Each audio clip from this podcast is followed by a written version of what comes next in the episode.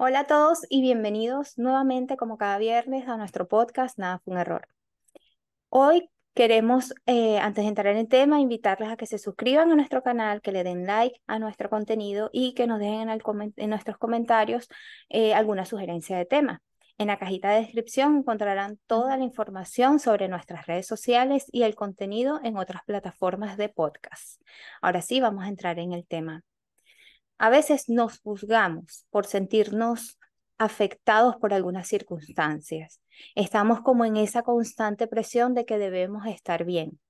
Huimos a experimentar la incomodidad y rechazamos el malestar a toda costa. No nos gusta sentirnos vulnerables. Por eso hoy vamos a hablar sobre cuál es la belleza o si existe alguna belleza en ser vulnerable. Así que comencemos. Hola, hola y bienvenidos nuevamente a este nuevo capítulo la vulnerabilidad, un tema que es realmente hermoso y te deja ver, o sea, te, te permite ser tú mismo y te permite dejarte ver por los demás tal cual eh, sientes. Y eso yo creo que te permite ser totalmente auténtico.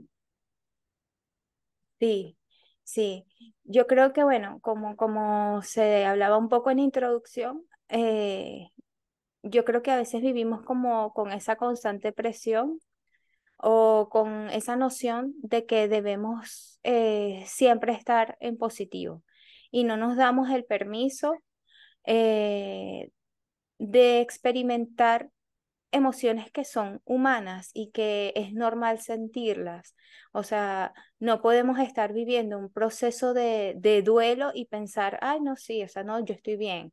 O allí como ir tapando eh, emociones que son naturales sentir, bien sea tristeza, eh, enojo, rabia, eh, decepción. O sea, hay un montón de emociones que forman parte de, de la vida y que está bien experimentarlas. Primero porque son, nos permiten guiarnos hacia el autoconocimiento. Y segundo, porque como tú bien lo dices, este, nos permite también experimentar la vida desde, una, desde un enfoque un poco más auténtico, en permitirnos eh, ser quien, quien realmente somos. Entonces, eh, sí, yo creo que, que sí hay bastante hay bastante valentía en ser vulnerable, aunque pensemos que no es así, aunque creamos que es un síntoma de debilidad. Eh, pero yo creo que no, yo creo que es un, es un acto de, de valientes. Sí, y bueno, finalmente la vida tiene distintos contrastes, la vida no siempre es totalmente color rosa, la vida no siempre es así como bonita. Hoy me levanté motivada y bueno, puedo lograr todas las cosas que, que quiero y ya, no. La vida tiene distintos matices donde existe la tristeza, existe la rabia, existen sentimientos oscuros en uno y el ser auténtico te, te lleva a mostrarte así tal cual y a eso es lo que llamamos vulnerabilidad. Yo, por ejemplo, eh, durante mucho tiempo le temía mucho a esto porque era sinónimo de debilidad o de que otras personas se podían aprovechar de alguna situación o de algún sentimiento, de algo. Entonces, durante mucho tiempo armé una coraza muy fuerte que no me permitía sentir. De hecho, bloqueaba sentimientos, bloqueaba muchas cosas y eso es una carga muy fuerte, es una carga incluso que desgasta. Sí, porque incluso, bueno, yo me acuerdo que, que tú este, te negabas incluso a vivir experiencias bonitas de acercamiento de, de, de las personas, precisamente por, por miedo a, a, a que en algún momento ya no estuvieran y yo, y yo creo que eso le pasa a, a, varias personas en diferentes, hay personas que se cierran a vivir, este, enamorarse nuevamente o hay personas que, que, como era tu caso, tú tenías, tú tomabas distancia emocional de todas las relaciones eh, posibles.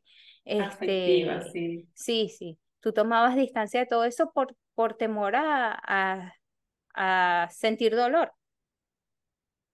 Sí, y yo creo que mi gran despertar fue en el momento que tuve a mi hijo, que él trajo consigo muchas cosas, pero yo recuerdo, y esto va a sonar un poco loco, de verdad, yo recuerdo que a mi hijo casi yo no lo abrazaba. Y es que yo no sabía, o sea, yo no sabía demostrar cariño. Y cuando yo veía a su papá que lo abrazaba tanto, yo decía, wow, cómo él tiene la capacidad de hacer eso. Y se pudiese decir, wow, qué loca, si eres la mamá, o sea, es un instinto natural, pero no porque mi historia fue totalmente distinta a una familia así amorosa, una familia que abrazara, no sé qué. Entonces, cuando yo vi eso, yo dije, aquí debe haber un cambio radical de esa Bianca, porque en principio tampoco era que me sentía tan bien. Habían, o sea, siempre habían cuestionamientos.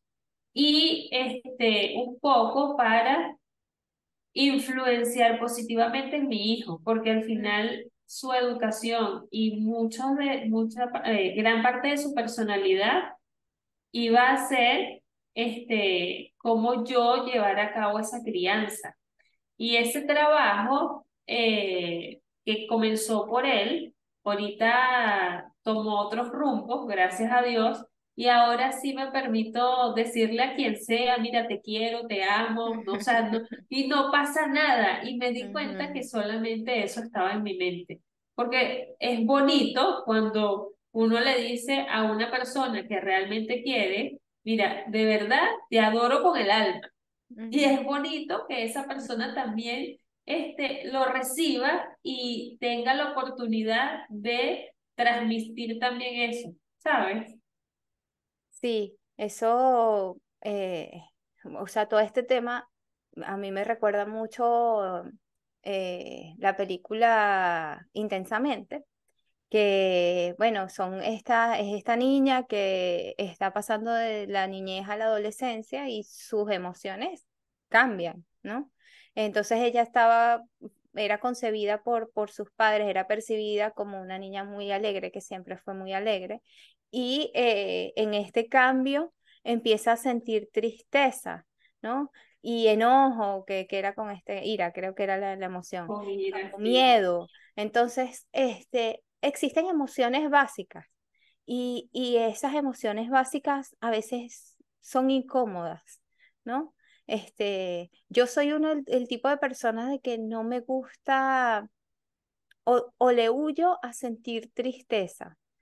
Eh, es así como que me, me siento triste y empiezo, no, no, yo tengo que, este, porque bueno, también tengo esa cuestión de que tengo que mantenerme positiva y todo aquello, pero también me he dado cuenta que experimentar eh, la tristeza, siempre y cuando sea realmente una tristeza y no una condición clínica de depresión u, otras cosas, eh, es- está bien, está bien sentir eh, molestia en algún momento, está bien sentir eh, tristeza o, o miedo, porque bueno, este, primero son em- emociones primarias y segundo, porque te ayudan a, a vivir co- como que de una manera más coherente. O sea, tapar y tapar y tapar eh, emociones, yo creo que en algún momento nos juega en contra, en algún momento nos hace daño. Eh, no permitirnos, a- eh, conozco personas, por ejemplo, que no les gusta sentir tristeza porque se sienten débiles y entonces en lugar de sentir tristeza comienzan a sentir rabia. ¿No? Es así como que, ¿por qué? Porque la rabia yo la puedo manifestar de una forma en la que no me estoy demostrando eh, pequeño, no me estoy demostrando débil, me estoy demostrando más bien como una persona de carácter, porque además también mucha gente confunde que tener carácter o decisión es ser a lo mejor una persona agresiva o altanera, este, ¿sabes? Entonces, eh, hay, hay- disculpa que vamos a hacer un paréntesis acá, que hay personas que, por ejemplo, dicen, y en estos días escuché a una señora que estaba muy molesta y estaba llorando, que le decía a otra por teléfono, es que no estoy llorando porque estoy triste, estoy llorando de la rabia. Entonces ahí se muestra eh, poca inteligencia emocional, porque ¿qué mm, tienes si estás triste? Llora. ujú, Si te hicieron algo, ya. Sí. Fíjate, yo, yo no soy del tipo de personas que llora de rabia, por ejemplo. Yo, yo nunca he experimentado eso. Sí me da mu- mucha rabia. eh, Bueno, creo yo que no.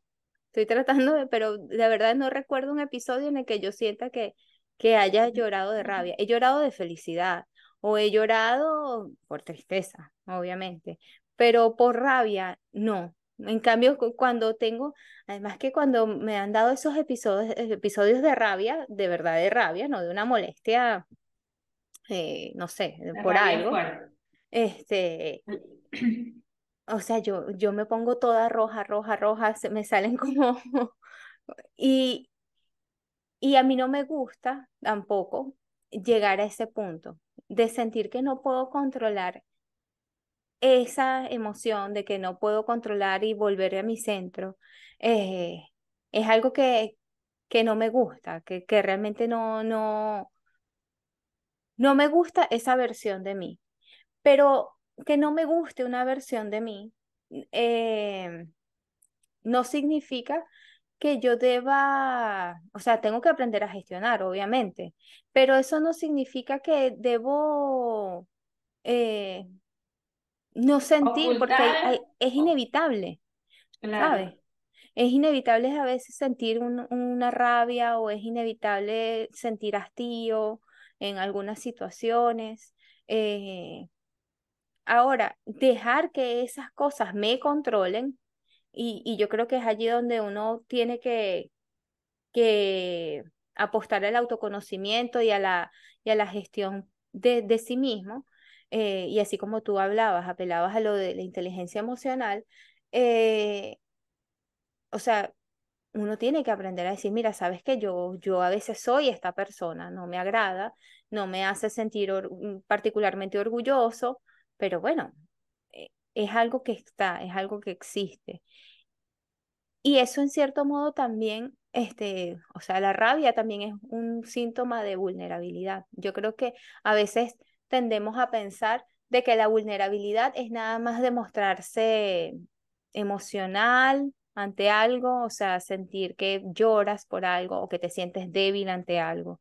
Y realmente la vulnerabilidad es un abanico de emociones y, y, y es esa, ese tú más genuino que se muestra ante el, ante el mundo eh, con sus luces y sus sombras, y, y al mostrarse de esa manera, obviamente tú dices, bueno, es que esta persona conoce este, mis puntos fuertes y mis puntos débiles. Me conoce tanto que, que podría eso jugarme en contra en algún punto, ¿no? Porque yo creo que a veces también estamos con ese, eso que tú mencionabas, eh, de que nos sentimos eh, sentimos que no podemos ser nosotros mismos ante las personas porque es algo que inevitablemente nos puede conducir a, a sentirnos indefensos o a sentirnos eh, o sentir dolor en algún punto. Sí. Realmente la vida siempre nos pone en situaciones donde vamos a ver si somos capaces de gestionar nuestras emociones o no. Y vamos a poder como madurar algunas cosas, ¿no? Porque, fíjate, yo no soy la misma Bianca de hace 10 años. La Bianca de hace 10 años, no sé, era una Bianca con una espada, así como, si me haces algo, ven y yo te devuelvo lo que me hagas. O este, era una Bianca que huía de muchas cosas, tanto positivas como negativas. Pero al pasar el tiempo, como tú bien dices, el ser, el ser vulnerable es un abanico de emociones. Cuando pasa el tiempo y cuando tienes como otro nivel de conciencia y has trabajado tu autoconocimiento, sabes que ese abanico de emociones son parte de ti Y el mostrarte auténtica no, no tiene ningún riesgo. No es así como un colapso de, de emociones o, o no tienes que pensar que siempre el que está al frente de ti, sea quien sea, va a querer hacerte daño, ¿sabes? Y eso cuando lo ves desde ese punto de vista y trabajas en eso, yo creo que te hace también establecer relaciones más genuinas con los demás. Porque si tú te muestras auténtico, ¿qué es lo que vas a traer a ti? También personas auténticas en el mismo nivel de conciencia. Y eso es bonito, porque es como un efe- efecto colateral. Es, bueno, yo soy esta persona y finalmente mi energía proyecta esto y lo que atrae también es eso.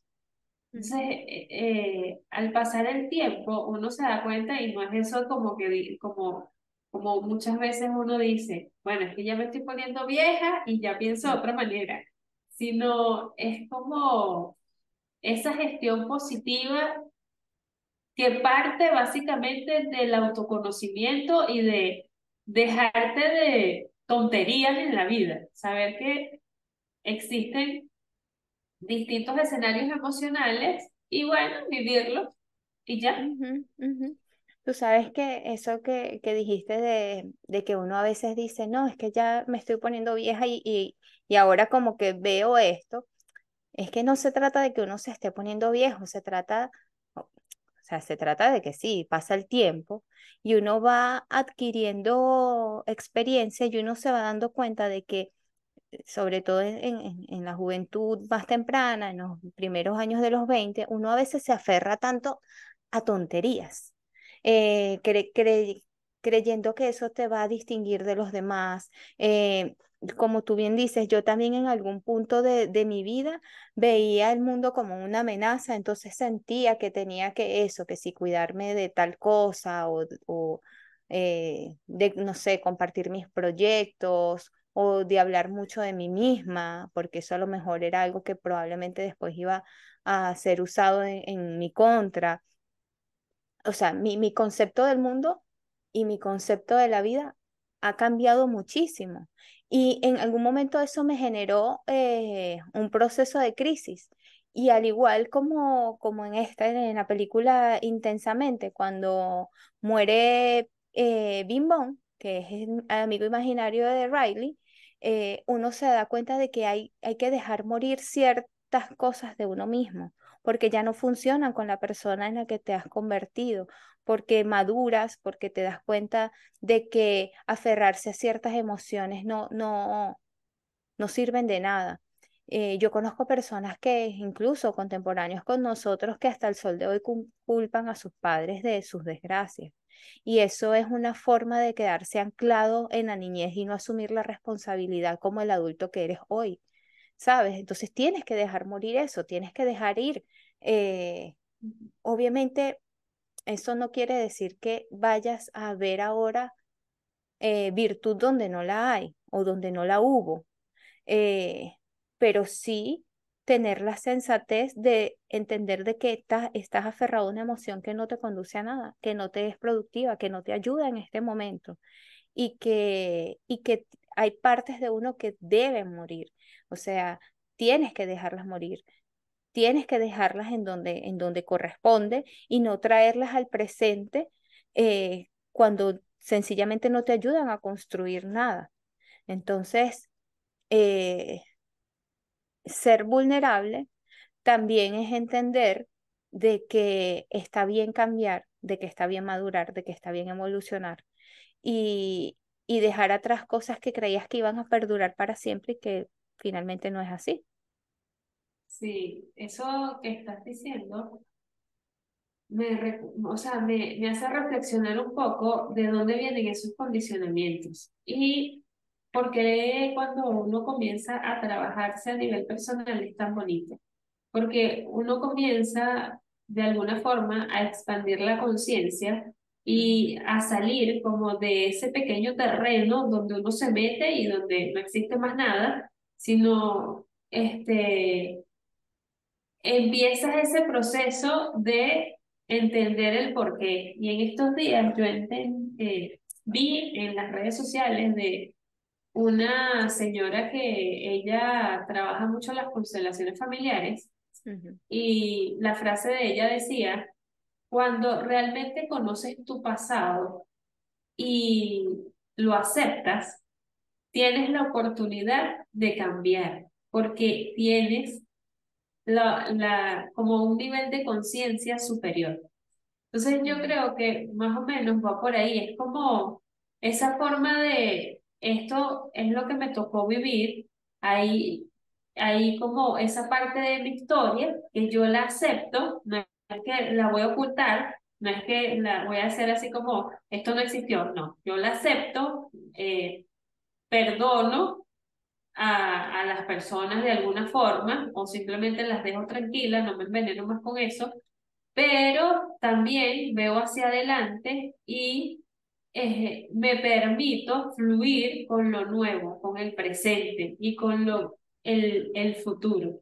Entonces, es como también quitarse ese chip que uno trae muchas veces de, del pasado y de salir un poco de ese terreno, ¿no? De ver más allá, de expandir esa conciencia y creo que la vulnerabilidad también es expandir esos sentimientos, porque muchas veces cuando uno cae en distintas situaciones, este, donde piensas que no tiene salida, pasa lo que pasó en la película intensamente, que Bimbón lloró y sintió como la liberación a través de tristeza y alegría.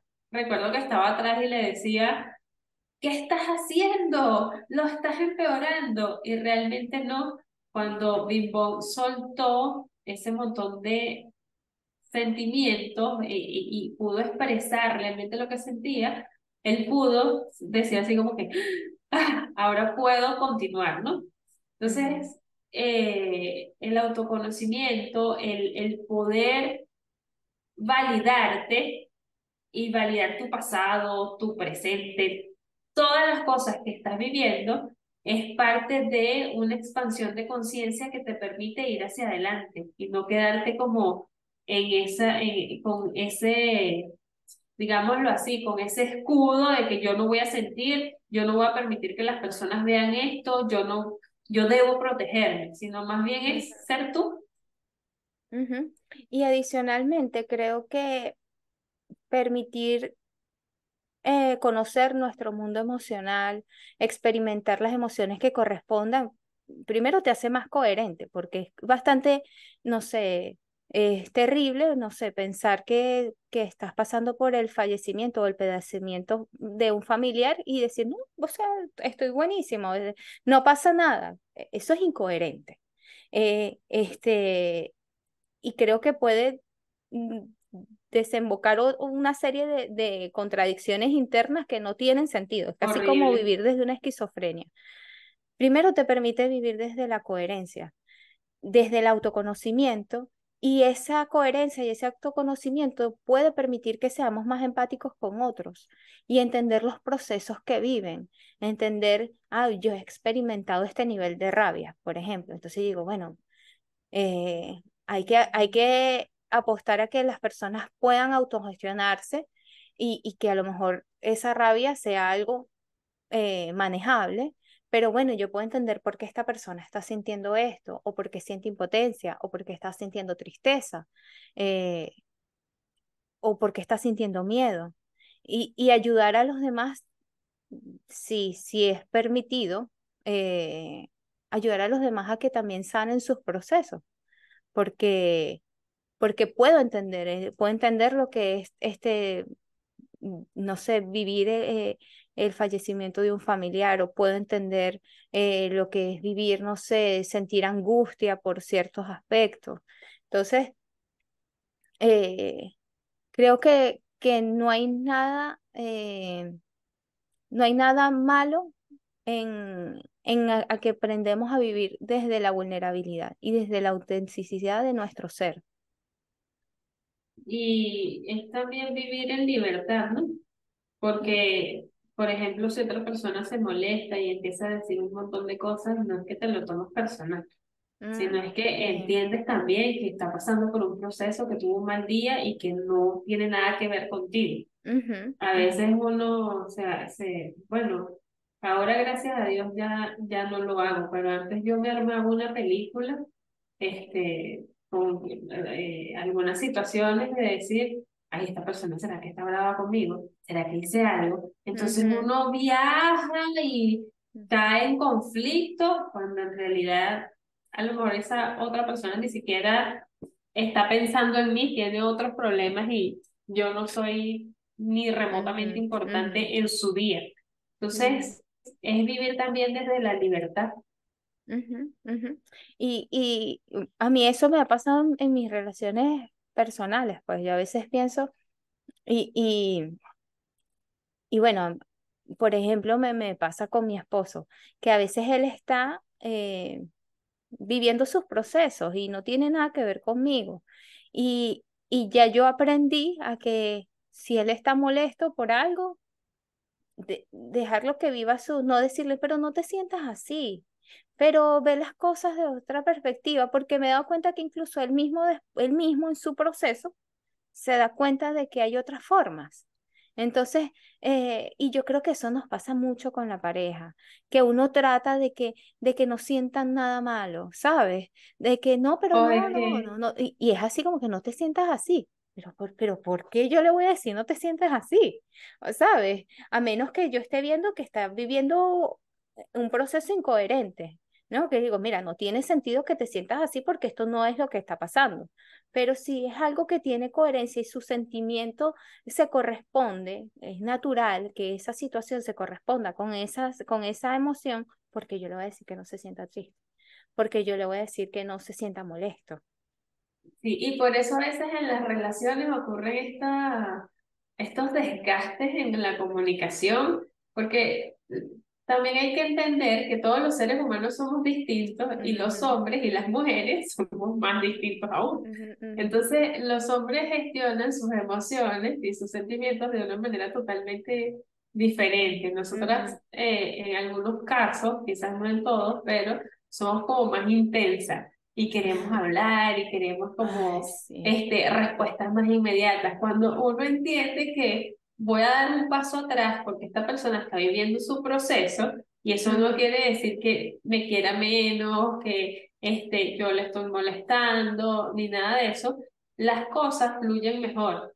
Pero ujú, hay, como ese nivel de inteligencia emocional y de comunicación asertiva. O sea, no tiene que ser todo de inmediato, pero tampoco tenemos que dejar de hablar de esto eh, este, para años después, sino más bien es como buscar el momento perfecto, decir las, las, las palabras correctas, este, tratar de validar las emociones del otro, y eso es un trabajo. Eso no es algo que tampoco se da de la noche a la mañana. Eso es algo que tú tienes que incluso aprender a conocer muy bien a tu pareja y que ambos estén en la misma sintonía de, eh, eh, en relación a lo que estamos hablando, de dejarse ver vulnerable, tanto en sus sombras como en su luz.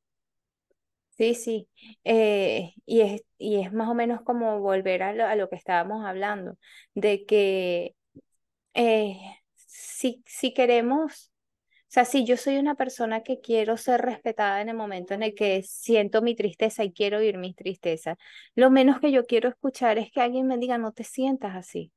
Este, entonces, si yo eh, eh, estoy partiendo de eso, de que no quiero que me lo hagan a mí, y más bien quisiera que una persona comprendiera por qué siento la tristeza y a lo mejor acompañarme o si yo siento que necesito mi espacio, que me deje mi espacio, porque yo no lo voy a hacer con otros, porque yo no voy a permitir que otra persona experimente su mundo emocional como, como necesita experimentarlo, porque es así y no es un acto egoísta, porque no se trata de que uno se vaya, porque eso también pasa, de que entonces en, esa, en ese nivel de empatía o en ese nivel de, de que uno necesita, por ejemplo, que pasa, eso pasa mucho con las relaciones de pareja, de que uno necesita compenetrarse en todos los aspectos, ¿no? Entonces yo también me voy a hundir en la tristeza o yo también me voy a hundir en la rabia o en la impotencia, este,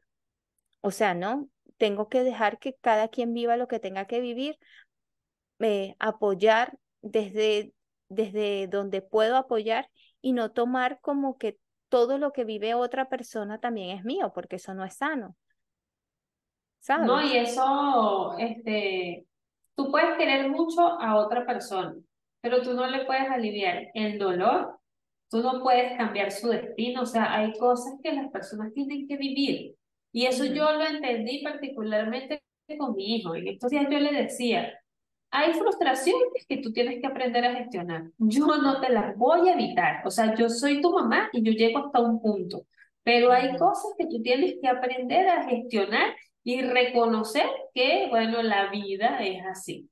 Entonces, claro, él tiene ocho años y él se me queda viendo así como, o sea, ¿de qué me ¿Qué estás hablando, mamá? Pero e- era como una forma de decirlo, o sea, yo no me puedo meter en eso. Esas cosas tú tienes que aprender a afrontarlas. Y yo estoy acá para apoyarte. Y eso pasa en todas las relaciones.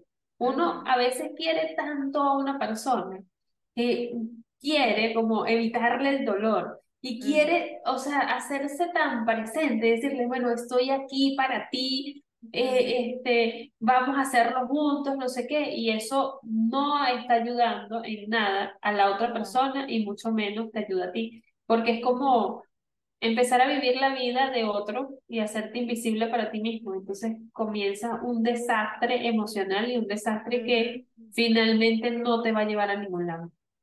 Y tú decías algo muy importante, que ese también es, es una, es una emoción o, o unas situaciones en las que uno va a enfrentar frustración. La frustración es creo que el primer, eh, que, que después desencadena, tú ves a un niño tratando de hacer algo y no puede y, o se pone a llorar o le da rabia, este, pero la, enfrentarnos a la frustración es casi que el pan nuestro de cada día. Eh, son tantas las circunstancias que no van a salir como uno quiere. Son tantas las cosas que, que se escapan de nuestro poder que uno dice, o sea, yo, y, y yo creo que eso, eh, o sea, eh, lo he visto como, como en la generación que viene después de nosotros, que no tienen una tolerancia a la frustración. Y creo que eh, no la han desarrollado de la manera más adecuada porque también fueron criados por unos padres que querían evitar que a toda costa sintieran que no, no, vamos a darle todo. Por ejemplo, eh, una de mis cosas así, yo crecí con bastantes carencias materiales y era así como que yo no lo iba a tener. Y era así como que no lo tienes y no lo vas a poder tener y tienes que aceptarlo. Este, y obviamente para un niño, a lo mejor es así como que, bueno, pero es que los otros niños los tienen, que me da cosa, no, o sea, eh, eh, sí existe como, pero entonces los padres, para tratar de que no sientan eso, bueno, se endeudan, eh, toma así todo para el niño o todo para la niña, este, vamos a evitarle que sienta cualquier cosa. eh, y, y al final, después, cuando te empiezas a enfrentar a, a situaciones adultas, o sea, es cuando te viene el gran balde de agua fría y, y empezamos a, a, a cuestionar muchísimas cosas que no es que el mundo del todo esté bien, pero hay cosas que son y son lo son. que son. y, y, y no vamos a poder este, cambiarlas. O sea, no, no, no, no siempre vamos a trabajar con la gente que más nos gusta o que nos cae bien eh, y tenemos que aprender a manejar eso. O sea, tenemos que saber de que existen diferentes tipos de personas y que ellas no van a terminar siendo lo que uno quiere ni uno lo que otras personas quieren. Eh, y, forma parte de la inteligencia social de saber cómo nos adaptamos a esos procesos, de cómo aprendemos a, a, a, a convivir con cosas que no nos gustan. Eh, no escogemos a nuestros vecinos, no, o sea, hay tantas cosas que se escapan de nuestro control en la vida de que tenemos que aprender a gestionarnos nosotros mismos y ver cómo podemos hacer que todo se, o que nuestra convivencia o que nuestro paso por, por, por ciertos escenarios sean lo más llevadero posible. Y que muchas veces, Oriana, esos niveles de frustración se maximizan cuando estás desde la rabia. Mm. Cuando, o sea, estás en ese estado emocional donde todo te molesta, eh, es como que si el universo te dice, bueno, tú quieres, te doy más. Y eh, este, cuando uno de verdad tiene poder de aceptación de, bueno, este día, no sé, amaneció lluvioso y tengo que salir y hacer un montón de cosas y no importa si me muevo un poquito, que no pasa nada, las cosas fluyen mejor. Y yo creo que eh, parte de eso es aprender a, a trabajar nuestras emociones, aprender a gestionarlas y no ocultarlas. O sea, si me da rabia que a lo mejor esté lloviendo, pues tengo que salir, pero si está lloviendo y no tengo el poder de cambiar el, el tiempo, ¿qué voy a hacer? Esa era una de las cosas así que, no, este, no quiero ir para la escuela hoy. ¿Por qué? Porque está lloviendo. Ajá, ¿y cuál es el problema? ¿Y cuál es Usted el problema? se viste y se para y va igualito a su escuela.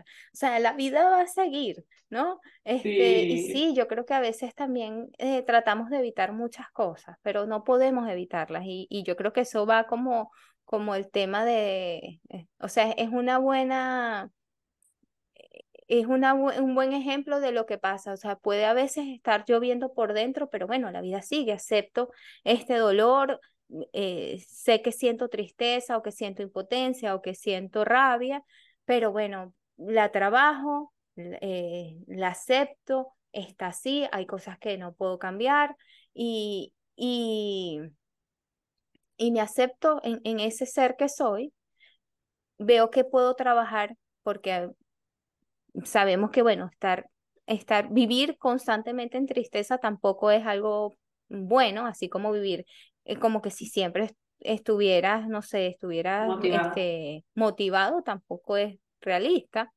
Eh, vives los procesos que tienes que vivir acompañados de las emociones que, que, que se corresponden con esos procesos y ya, o sea, y, seguimos adelante y tratamos de abrazar ese ser que en totalidad somos.